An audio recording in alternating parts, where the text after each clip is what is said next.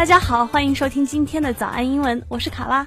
Hello, what's up, guys? I'm your foreign host today. My name is Peter Joseph Kuhn from Boston, Massachusetts, in New England, the northeastern part of America. If you don't know already, I coach CrossFit during the day, and at night, I sing and play guitar. And of course, I've got lots of experience teaching English, as I have been in China for about five years now. So, what are we talking about today? We have an interesting topic today. It's all about one of my favorite things meat. Me too, mine too. That's definitely my favorite. 那今天呢，就要跟大家聊一聊 meat 这个东西。大家如果说想要对照着文本一起听的话呢，你可以先到微信搜索“早安英文”，然后回复“笔记”两个字就可以拿到了。哎，说到这个事情，Peter，你是一个吃货吗？Are you a foodie? I am a super huge foodie. I have, well, back in America from about, uh, you know, since I was 18 or 19 till like 24, I've had over five years in the industry. So I know lots about food, culinary arts, wine, and alcohol from all different types of uh, cultures. Yeah, pretty cool. Yeah, I worked um, in a little bit more about my career in the industry. I worked in like fancy steakhouses and wine uh, steakhouse and wine bars, fancy seafood restaurants. But of course, I started my career in a small little chain restaurant before I graduated to more fancy and expensive restaurants. 所以 Peter 在成为健身教练之前啊，是从事的这个食品行业。 想着好像说吃胖了就去减肥，好像也是有点道理的哈。那注意我们讲连锁的，用的是 chain 这个单词，不是什么 link 之类的啊，而是 chain store 或者说 chain restaurant 之类的。So what about meat? Well, I know in Chinese the character ro means meat, but I wanted to talk to you about a common mistake that a lot of Chinese people make when speaking English. What's that? So we don't say cow meat, we say beef. Like, for example, niu rou just literally translates to cow meat, as in niu, cow, ro, meat. but we don't say that, we say beef. And we don't say pig meat, we say pork. But I know pork is like 猪肉, 对。 so which literally translates to pig meat. However, we have specific words for those. 是的，是的，就很多的中国学生啊，就是中国的英文学习者呢，都会犯这样子的错误，因为觉得猪就是 pig，然后肉呢就是 meat，那么连起来猪肉就是 pig meat，那包括牛肉啊 cow meat，但其实不是这样子的，他们都有自己一个特有的单独的词。那猪肉呢是 pork，p o r k，然后呢这个牛肉是 beef，b e e f。哎，不过刚刚提到了一个牛排，牛排呢叫做 steak，s t e a k。嗯 exactly, one of my favorites. 但是我就有点好奇啊，Why is that so? Why are some words different? Well, honestly, it is all because the English language comes from French, Latin, and German. Mm-hmm. So the Anglo Saxon word pig became the French pork, which was anglicized to P O R K, pork. Mm. So anglicized comes from the word Anglo Saxon, which means relating to the Germanic inhabitants of England. Inhabitants just means like someone that lives there.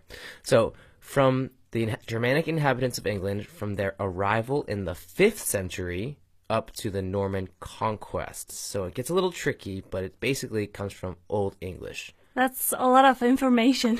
that sounds like a whole other lesson about the history of English. Yeah, absolutely. English is actually really an interesting 啊 language.，要给大家解释一下，刚刚提到这几个关键词，一个是 Anglo-Saxon，他们呢被认为是这个不列颠的祖先，就是最开始呢就是安格鲁和这个 Saxon 这两批这个人呢，这两批族群到了这个不列颠岛上，然后呢两个族群逐渐的融合，就成为了这他们的祖先啊，叫做 Anglo-Saxon。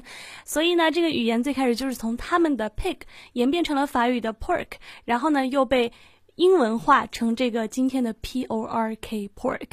那刚刚提到的还有一个关键词叫做 how do you pronounce it? Anglicized. Anglicized，就是把它英文化、英语化 Yes. 啊。呃，那接下来呢？What about other meats like lamb and meat? Okay, so that's a good question. For lamb or sheep, you can just say lamb or another word called mutton. Mutton. And to be super specific, we can say what part of the animal it is. Like, for example, mutton chops. 啊，那首先呢，lamb 这个词呢，它就是羔羊肉。 小羊肉啊，然后呢，这个 mutton 就是我们平常讲的羊肉的意思，所以羊肉我们也不要讲 sheep meat，不是这样子的啊啊，是 mutton. 然后呢，如果说我们要呃更加的具体一点，比如说指这个羊身上具体的一块，我们常吃的这个羊排就是 mutton chops。yep, exactly. How about chicken？Chicken is just chicken, thankfully. but the animals' names are different. So, for example, a rooster is a male chicken and a hen is a female chicken. You know, like the ones that uh, lay eggs are hens. But when we're talking about food, we just say chicken.